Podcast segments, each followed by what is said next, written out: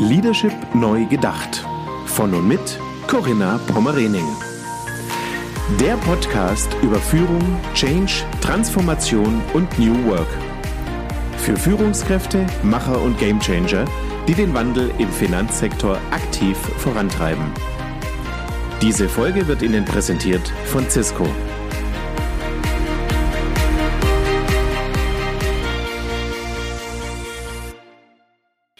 Herzlich willkommen zu meinem Podcast Leadership Neu Gedacht. Mein Name ist Corinna Pomorening. Ja, und ich freue mich heute über meine Gästin Laura Stiller. Guten Morgen. Hallo Laura. Hallo Corinna, vielen Dank, dass ich heute bei dir zu Gast sein darf.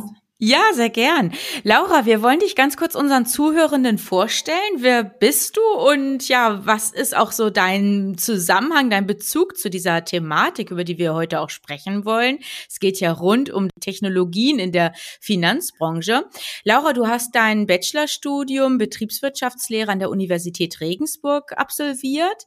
Du hast auch entsprechend Auslandserfahrung gemacht, hast während deines Studiums auch ganz praktische Erfahrung in den Bereichen Strategie und IT-Consulting erreichen können und hast dort verschiedene Stationen, wie beispielsweise auch IBN und Capgemini auch ähm, ja absolviert. Während deiner Tätigkeiten, das möchte ich gerne hier hervorheben, bei IBM hast du auch an dem Positionspapier Automatisierung von Entscheidungen mit, mit Big Data und künstlicher Intelligenz wirtschaftliche Bedeutung, Herausforderung, gesellschaftliche Verantwortung von Bitkom und DFKI zum Digitalgipfel der Bundesregierung auch mitgearbeitet. Also höchst spannend. Ja. Das ist jetzt schon ein paar Jahre her, dass du da involviert warst. Richtig. Ja, und seit 2018, seit Herbst 2018 bist du jetzt wissenschaftliche Mitarbeiterin und Doktorandin am Lehrstuhl für Innovations- und Technologiemanagement an der Universität Regensburg. Deine Forschungsinteressen und Schwerpunkte liegen an den Schnittstellen von digitalen Plattformen, Plattformökosystem und Netzwerken, KI-Anwendung, also künstliche Intelligenz auf Plattformen, ja, und hier vor allem mit dem Fokus Finanzsektor. Ja, und genau das soll ja auch Inhalt unseres Gesprächs sein, Laura. Ich bin schon ganz gespannt. Ja, vielen Dank für die, für die Vorstellung. Das hast du perfekt ähm, zusammengefasst. Wunderbar. Ja, Laura, dann lass uns doch auch direkt einsteigen. Wo siehst du denn als Expertin, du beschäftigst dich jetzt schon wirklich viele Jahre auch aus dieser Forschungstätigkeit mit dieser ähm, Thematik. Wo siehst du denn die aktuellen Herausforderungen für Finanzdienstleister und Banken in Deutschland? Mhm. Ähm, ja, es hat wie viele andere Branchen auch die Finanzbranche getroffen. Die Finanzbranche ist äh, von der digitalen Transformation nicht verschont geblieben. Und ähm, ich würde das äh, hinsichtlich der Geschäftsmodelle von, von Banken und Finanzdienstleister aktuell als ähm, ja mit die größte Herausforderung sehen. Ähm, wir haben einfach neue Technologien, die in den Finanzmarkt drinnen, dringen und eben auch viele neue Wettbewerber, die sogenannten Fintechs. Aber aus meiner Sicht viel gefährlicher auch die, die Big Techs, also die großen ähm, Technologieunternehmen wie Google, Apple und Co. Aber was viele noch gar nicht so auf dem Schirm haben, dass auch mittlerweile die chinesischen ähm, großen Technologieunternehmen ähm, in den deutschen Finanzmarkt drängen. Und da sehe ich viele Herausforderungen für, für unsere deutschen Banken und Finanzdienstleistungsanbieter. Ja. Ja, spannend, deine erste Einschätzung an der Stelle. Ich beschäftige mich ja auch seit vielen Jahren auch mit diesen Herausforderungen und in meinem Buch habe ich natürlich auch diese Thematik der Fintechs und Big Techs beschrieben. Mhm. Und ich denke auch, dass Fintechs eher auf einer Ebene auch eine Rolle spielen der Kooperation, dass man von den gemeinsamen Stärken dann auch vielleicht profitiert und gar nicht mehr so den Wettbewerb äh, bei einem Fintech sieht, sondern hier wirklich eher im, im B2B-Geschäft, dass man kooperiert ignoriert. Und genau wie du es gesagt hast, Big Techs eine ganz andere Relevanz, die entsprechend die Kundenschnittstellen dann auch besetzen. Und ähm, was viele wirklich einige Jahre unterschätzt haben, die Wettbewerber aus Fernost, ne? also die asiatischen mhm. Konkurrenten, Alibaba und so weiter, die ja auch zum Teil schon europäische Banklizenzen haben. Also das muss man auch einfach sich mal vor Augen führen, wie weit da auch schon so die Entwicklung fortgeschritten ist. Ja, absolut. Und wenn man, also ich war überrascht, wenn man ähm, in München durch die schönen, luxuriösen Shoppingstraßen geht und dann in die entsprechenden Geschäfte guckt und äh, schaut, was sind so die Zahlungsoptionen. Äh, ja, kannst mit und, Alipay bezahlen. Genau, kannst mit Alipay bezahlen und dann sieht man eben ganz genau, dass das ja, dass sie einfach da schon äh, den Weg in den deutschen Zahlungsverkehrsmarkt äh, geschafft haben und ja, es ist äh, auf jeden Fall spannend und sollte man weiterhin im Blick behalten. Mhm. Ja, genau, gerade so im Retail-Bereich. Ähm, ich glaube, bei einzelnen Drogerieketten ist es auch schon akzeptiert. Also ist nicht von der Hand zu weisen, die Entwicklung, ja. ja. Genau. Du hast es eben gerade schon angesprochen, Laura. Ähm, es gibt einfach hier neue Technologien, die mhm. auch mhm. eine disruptive Wirkung haben. Welche Technologien beeinflussen denn tatsächlich jetzt auch diese Geschäftsmodelle oder ähm, die Disruption, ja. so wie wir es auch gerade schon angerissen haben? Könntest du uns da vielleicht ähm, ein bisschen Orientierung geben? Ja, sehr gerne. Also nach meiner Einschätzung ist es aktuell so, dass ähm, die sogenannten digitalen Plattformen ähm, aktuell den größten Einfluss haben und die größten ähm, ja, Herausforderungen stellen und, und Handlungsbedarf. Und digitale Plattformen, was, was versteht man vielleicht darunter? Also digitale Plattformen ähm, kommen oder die bekannten sind ja eben auch wieder vor allem äh, aus den, dem Consumer-Bereich. Also man kennt die Social-Media-Plattformen wie Facebook, Instagram. Man kennt sie aber auch sehr mittlerweile sehr gut aus dem Retail-Bereich mit, mit Amazon ganz klar als den großen Player. Und dieses Phänomen dieser, dieser digitalen Plattformen findet man jetzt eben auch verstärkt in, in Finanzmärkten vor. Und ja, es waren eigentlich zuerst die, die Fintechs, die ähm, das in den Finanzmarkt gebracht haben, indem sie ihre, ihre Leistungen, ihr Serviceangebot äh, online über eine Plattform angeboten haben und dann ähm, ja vor allem in dem, in, also zu dieser Zeit waren es vor allem die Privat ähm, Verbraucher, die dann einfach ähm, ja ihr Bankgeschäft jetzt online getätigt haben. Ähm, das größte und bekannteste Fintech ist, ist, ist ähm, PayPal und ähm, ja, die haben das eben gezeigt, wie man wie man Banking auch äh, online äh, durchführen kann. Das hat sich eben über die letzten Jahre sehr sehr stark entwickelt und ähm, ja, auch die etablierten Banken versuchen jetzt hier sehr stark äh, reinzugehen und, und entsprechende ähm, Banking-Plattformen aufzustellen. Im Privatkundensegment ist das ja jetzt schon wirklich ähm, sehr gut ausgebaut. Und jetzt ähm, habe ich den Eindruck, geht es immer mehr auch verstärkt ins Firmenkundengeschäft und da wird viel gemacht, genau. Ja, ich stimme dir absolut zu. Ich glaube, man kann auf jeder Agenda schauen und überall liest man auch dieses Wort Plattform oder mhm. Plattformökonomie. Laura, ähm, wir haben das Gefühl, es ist so ein Buzzword. Äh, überall ist es irgendwie omnipräsent. Aber wenn wir jetzt mal über die Funktion von Plattformen sprechen, was muss denn erfüllt sein, dass wir von Plattformen auch tatsächlich reden können? Ja. Ähm, ja, also ich kann das ja von der von der wissenschaftlichen Perspektive ein bisschen ja, genau. berichten. Hm. Also es gibt jetzt noch nicht die feststehende Definition, ähm, aber man, man spricht von digitalen Plattformen, wenn ähm, eine Plattform ähm, zwei oder mehr Teilnehmer ähm, verbindet. Was sind jetzt Teilnehmer? Ich mache das immer mal am Beispiel von Amazon, weil da ist es, da versteht man es einfach am besten. Eine Plattform hat zwei oder mehr Teilnehmer. Das heißt, ich habe Verkäufer und ich habe Käufer. Also ich brauche mindestens diese zwei Parteien.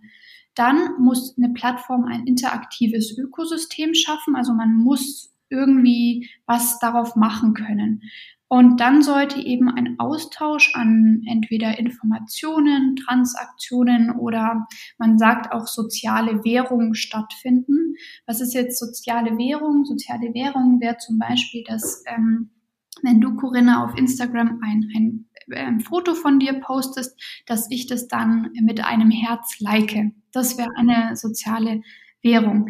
Ähm, genau, und das ist einfach so mal aus wissenschaftlicher Sicht so die Definition, ähm, was also wenn diese Punkte erfüllt sind, spricht man schon von einer Plattform. Ja, äh, ganz spannend, was sich da jetzt auch gerade so am Markt entwickelt und ja auch regionale Volksbanken, Raiffeisenbanken, Sparkassen auch gerade dabei sind, auch solche Plattformen zu installieren oder ähm, ins Leben zu rufen und da auch versuchen, ja neue Wertschöpfungsansätze dann auch zu generieren. Absolut. Ja, was vielleicht noch wichtig ist um Plattformen, also wenn es um Plattformen geht, sind, sind meines Erachtens zwei, zwei Komponenten sehr, sehr wichtig. Zum einen muss man verstehen, dass Plattformmärkte ähm, Wettbewerbsdynamiken haben, die dem sogenannten Winner-Takes-it-all-Prinzip ähm, mhm. entsprechen. Das heißt, die Plattform, die es schafft, ähm, eine sogenannte kritische Masse äh, zu erreichen, die gewinnt dann den Markt für sich. Also die baut ihre Marktanteile immer weiter aus. Und das kennst du vielleicht auch von, von dir selber im Privaten. Ähm, du nutzt wahrscheinlich den, den Messenger WhatsApp und du nutzt WhatsApp, weil halt all deine Freunde WhatsApp nutzen und es wäre für dich gar nicht so leicht, jetzt einen anderen Messenger-Dienst zu nutzen, weil dann haben deine Kontakte den ja alle nicht. Also mhm die Plattform, die dann es einmal geschafft hat, eine gewisse Anzahl an Nutzern ähm, zu haben, die wird dann führen und die dominiert dann dieses Segment. Also das muss man verstanden haben und das bedeutet für den Finanzmarkt eben auch in der Konsequenz, die Plattform, die es schafft, die Online-Banking-Plattform zu werden, ähm, vertreibt dann natürlich auch viele andere. Und deswegen ist es beschrieben ähm, so groß, ähm, es zu schaffen, in so dieser Plattform oder in so einem Plattformökosystem ähm, eine Rolle zu spielen.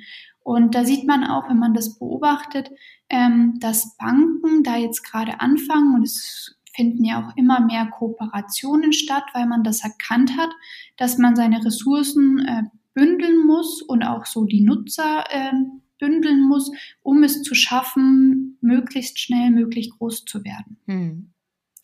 Und der zweite Punkt ähm, sind die sogenannten Netzwerkeffekte. Netzwerkeffekte bedeuten, dass je mehr Teilnehmer, ich jetzt zum Beispiel nochmal dieses Amazon-Beispiel, je mehr Käufer ich habe, desto mehr Verkäufer werde ich auf der Plattform haben, weil dann wird es für die Verkäufer ja attraktiver auf der Plattform zu sein. Und das wiederum zieht dann wieder mehr Käufer an, weil das Serviceangebot oder das, das Produktangebot durch die vielen Verkäufer ja auch für die Käufer wieder attraktiver wird. Und diese Nutzergruppen müssen proportional zueinander wachsen.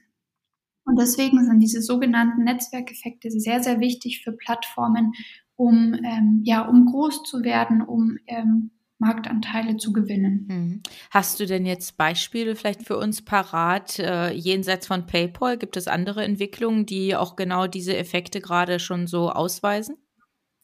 Ja, das betrifft am Ende des Tages jede Plattform, jedes, äh, jede Plattform von, ähm, ja, von, von Finanzdienstleistungsanbietern. Das können Fintechs sein, das kann, kann, kann Apple Pay sein oder eben ähm, eine ganz normale Plattform von einer Bank, wie zum Beispiel von der Deutschen Bank Blueport, dieses, diese Firmenkundenplattform, die versucht auch durch Kooperationen mit Fintechs neue Nutzergruppen anzusprechen, das Serviceangebot auf ihrer Plattform zu, zu verbessern ähm, und mehr, mehr Dienstleistungen und Innovationen anzubieten, mit der Hoffnung, dann wieder mehr, mehr Nutzer zu gewinnen. Mhm. Aber es und, werden sich nur wenige durchsetzen, so habe ich dich ja verstanden, ne? Die, ja, genau. Das, mhm, also ja. das ist halt dieses, dieses, dieses Denkprinzip oder dieses Wettbewerb, Prinzip auf diesen Plattformen.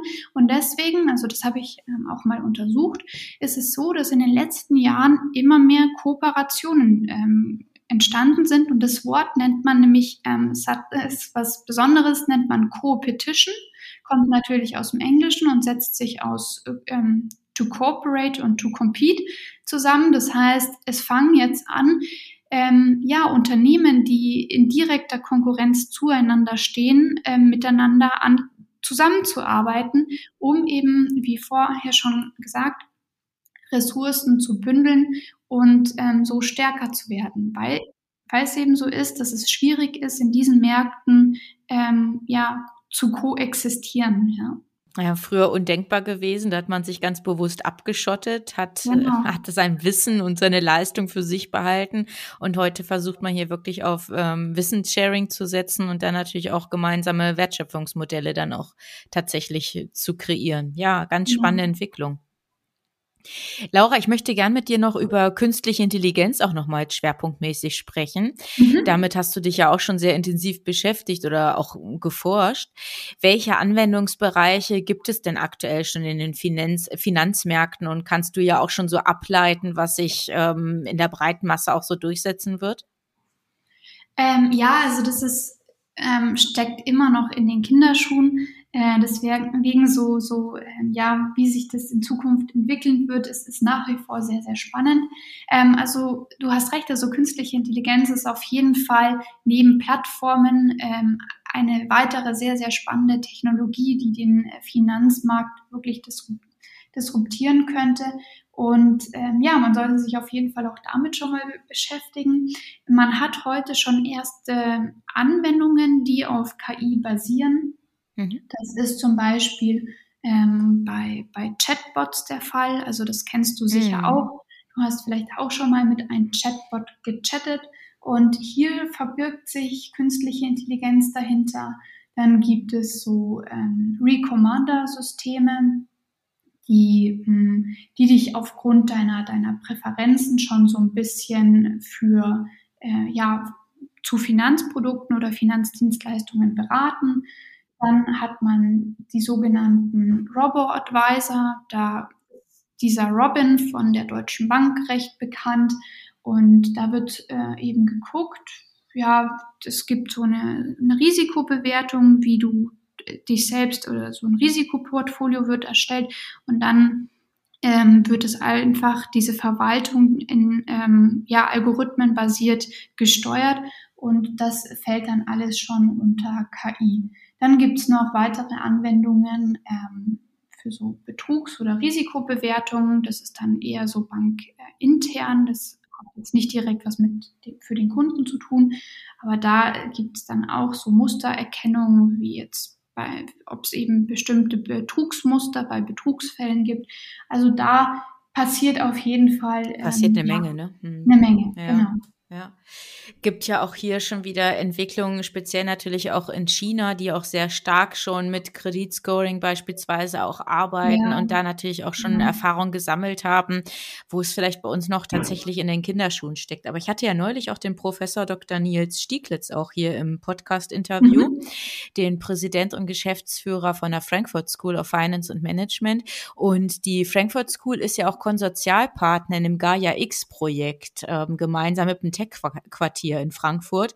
Und die mhm. untersuchen auch gerade im Rahmen eines Projektes, wie kann man einfach auch künstliche Intelligenz nutzen, um Finanzdaten zu analysieren. Also das, was du gerade eben schon angesprochen hattest, wenn es darum geht, Betrugserkennung ähm, ja. oder Warnsysteme dann auch zu nutzen. Und ein Riesenthemenfeld wird auch sein Sustainable Finance. Also dass man auch hier hinsichtlich der Klimaschädlichkeit ähm, oder der Klimaauswirkung ja einfach Daten dann analysiert und das dann auch entsprechend nutzt? Ja, auf jeden Fall. Also ich finde, das, das, ist, das ist sehr, sehr spannend und da gibt es auch wirklich sehr, sehr starke Forschungsgruppen, auch hier in Deutschland.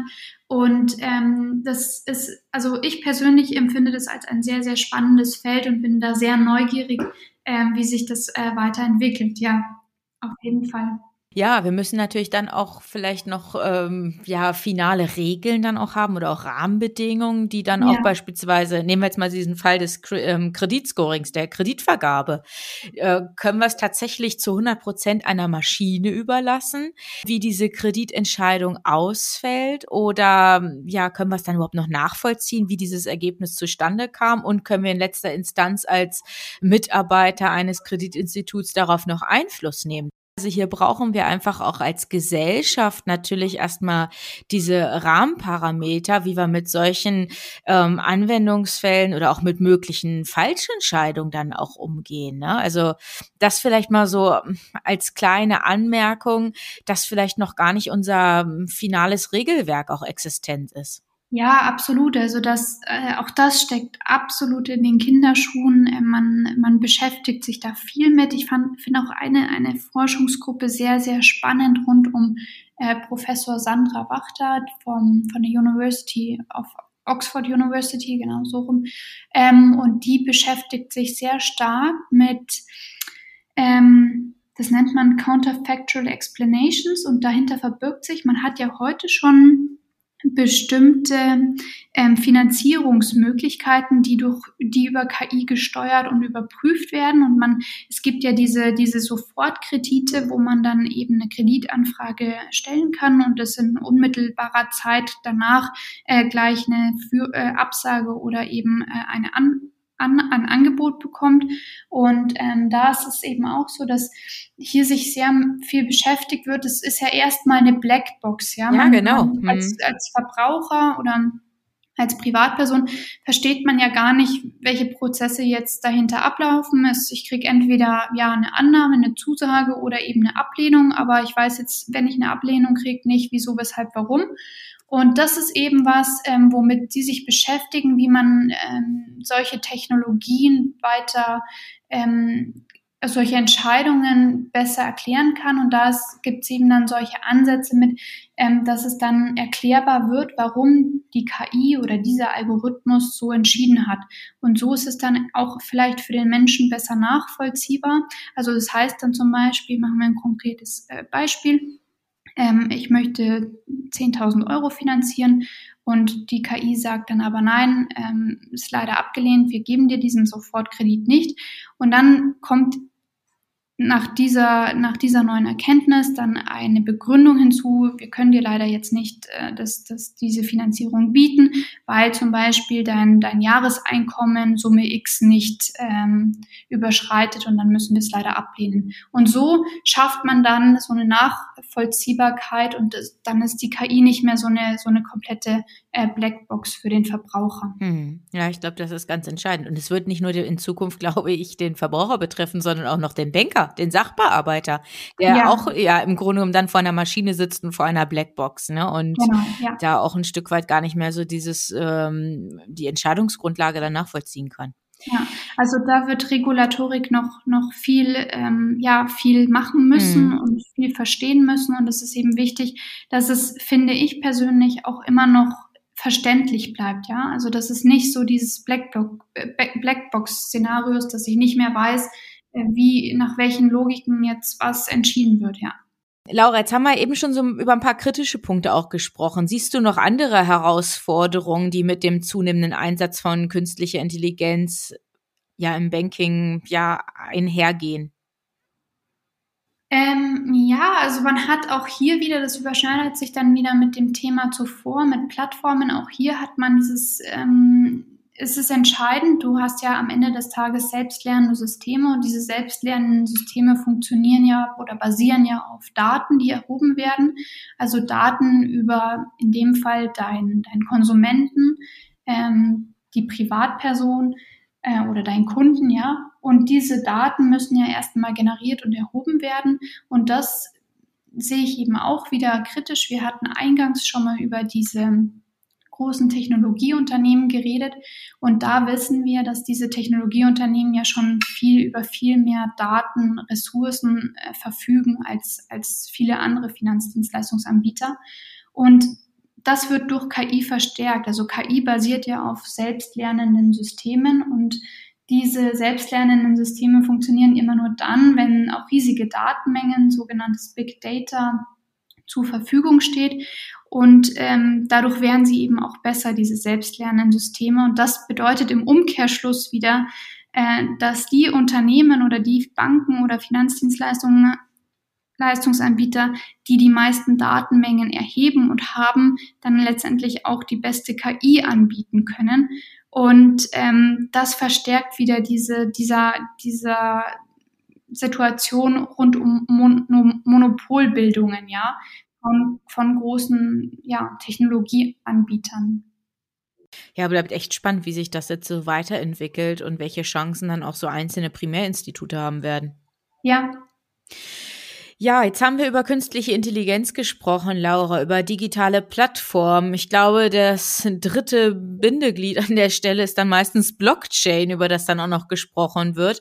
Wollen wir noch ganz kurz in der Konstellation darüber sprechen, wie gerade diese ähm, Technologien, diese Themen auch das Geschäftsmodell von den klassischen Finanzdienstleistern auch ja torpedieren oder auch verändern? Heißt ja nicht immer unbedingt torpedieren ist so etwas Negatives, sondern einfach auch verändern und beeinflussen.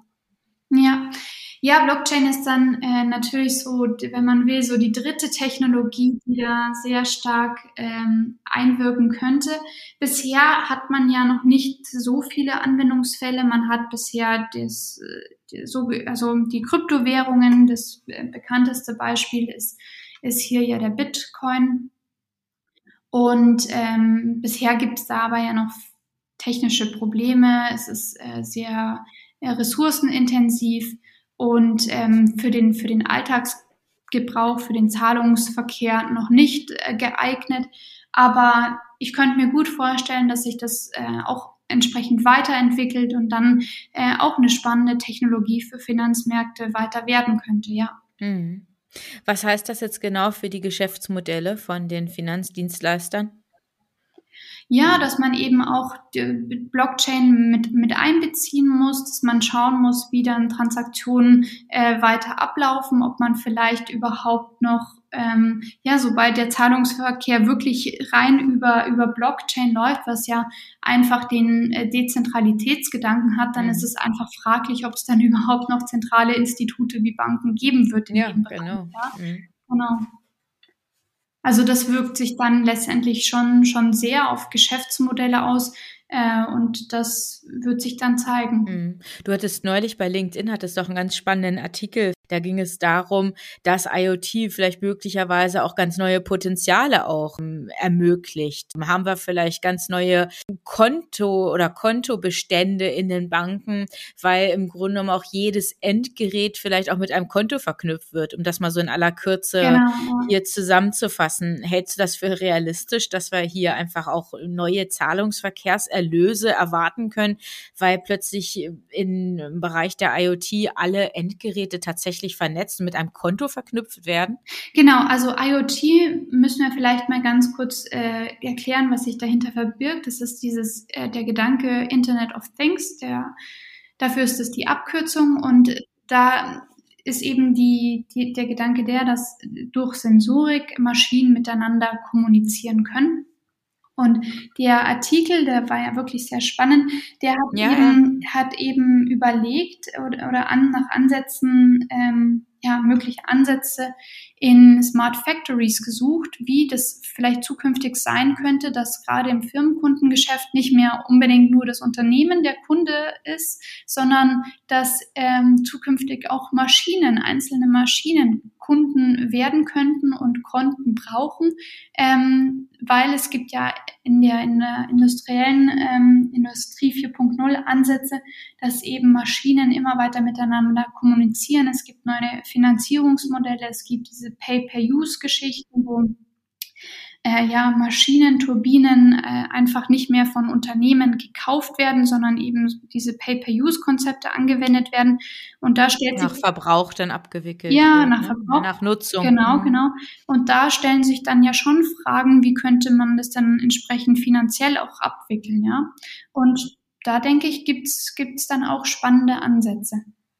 Mhm. Aber bleibt die Frage im Raum, wird es in Zukunft ein klassisches Konto sein oder wird es dann eher über Blockchain-Basis dann vielleicht auch abgewickelt werden? Oder es gibt ja auch so Entwicklung, ähm, DAO, dezentralisierte autonome Organisation. Wird es da auch vielleicht irgendwie eine Grundlage geben, dass entsprechend ja nicht nur Organisationen so ein, so ein dezentrales Netzwerk haben, sondern dann auch vielleicht Maschinen dann da beteiligt sind? Also aber ich bin da keine Wissenschaftlerin.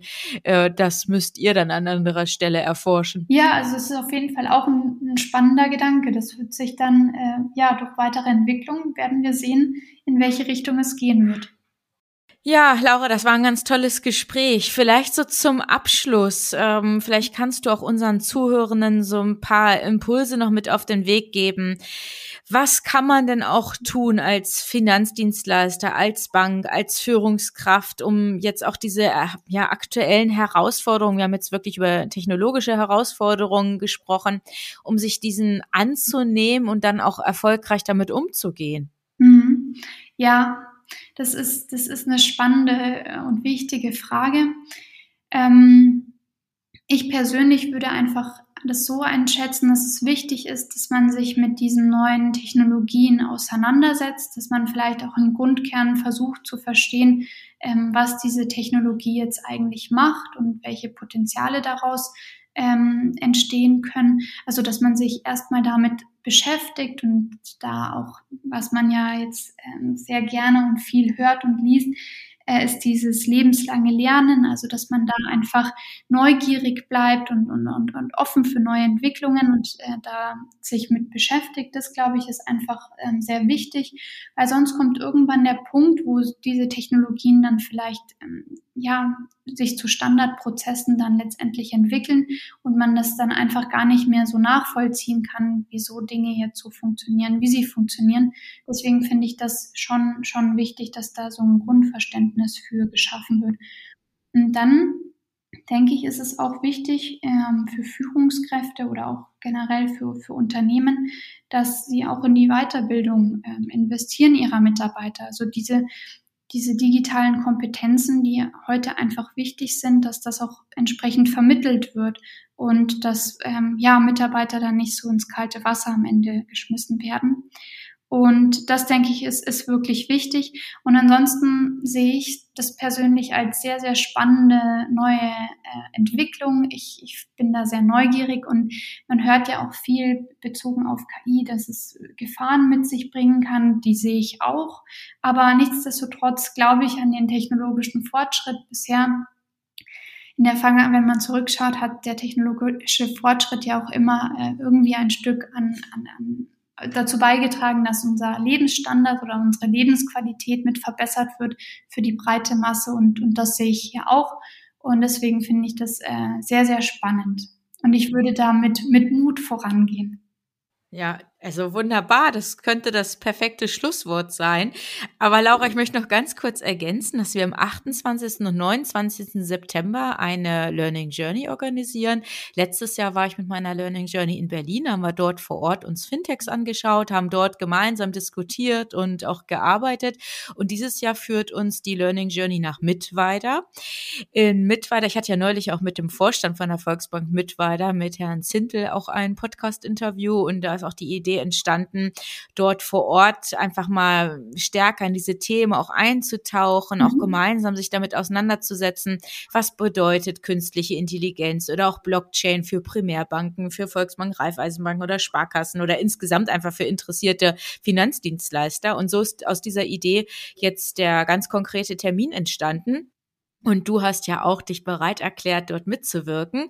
28. und 29. September sind wir im Mittweida und den Link werden wir auch in den Folgenotizen mit aufführen. Wer da Interesse hat, kann uns da gerne oder kann mich da gerne kontaktieren und bekommt auch weitere Informationen oder schaut einfach dann auf der Eventseite. Also da geht es nämlich genau um diese Themen, einzutauchen, sich aktiv auch mit diesen ganz wichtigen Zukunftsfeldern auseinanderzusetzen. So, allerletzte Frage, liebe Laura. Ja. Welchen Platz wird denn der Mensch noch in dieser Finanzbranche 4.0 einnehmen, wenn wir über künstliche Intelligenz, über Blockchain, über Maschinen sprechen? Hat der Mensch noch Platz in diesem System? Ja, ich hoffe doch. Also das, das sollte unser aller Bestreben sein. Ähm, und wie ich, wie ich eben schon zuvor gesagt hatte, ich, ich glaube, wir sollten einfach versuchen, diese, diese Technologien dafür zu nutzen, um die Lebens, unsere eigene Lebensqualität zu erhöhen und zu verbessern. Und ähm, der Mensch ist am Ende des, die, die Technologie muss am Ende des Tages immer, immer dem Menschen dienen. Und ähm, ich meine, Corinna, schau, wir haben heute wir haben viele Termin-E-Mails hin und her geschickt, um die Terminvereinbarung heute festzumachen. Und es wäre doch cool gewesen, wenn wir das nicht per E-Mail äh, gemacht hätten, sondern wenn einfach unsere KI unsere beiden Kalender gecheckt hätte und dann den perfekten, genau. perfekten Termin herausgefunden hätte. Also ich sehe das so, dass es da letztendlich dazu dienen sollte, unser Leben äh, einfacher zu gestalten. Und ähm, ich sehe, wie gesagt, den Mensch da absolut im Zentrum und die Technologie dient dem Menschen und nicht andersrum. Ja, wunderbar. Das ist das Schlusswort von Laura Stiller. Vielen Dank, liebe Laura, für deine Zeit und für deine Insights. Ja, danke, Corinna, dass ich hier sein durfte. Ja, sehr, sehr gern. Laura, alles Gute für dich, vor allem für deine Forschungsarbeit. Da profitieren wir dann am Ende auch alle von. Also von daher viel Erfolg, viel Danke. Spaß dabei und für dich persönlich alles Gute. Und an unsere Zuhörenden gerichtet, bleiben Sie gesund, bleiben Sie zuversichtlich. Ja, alles Gute für Sie. Wie sind Ihre Erfahrungen zu dem Thema in dieser Episode? Schreiben Sie gerne eine E-Mail an mail at corinna-pommerening.de oder als Nachricht über LinkedIn oder Xing. Besuchen Sie auch sehr gerne die gleichnamige geschlossene Facebook-Gruppe von Corinna Pommerening. Und hören Sie wieder rein, wenn eine neue Folge von Leadership neu gedacht auf Sie wartet. Unterstützt von Cisco, Ihr Partner für die digitale Transformation im Finanzsektor.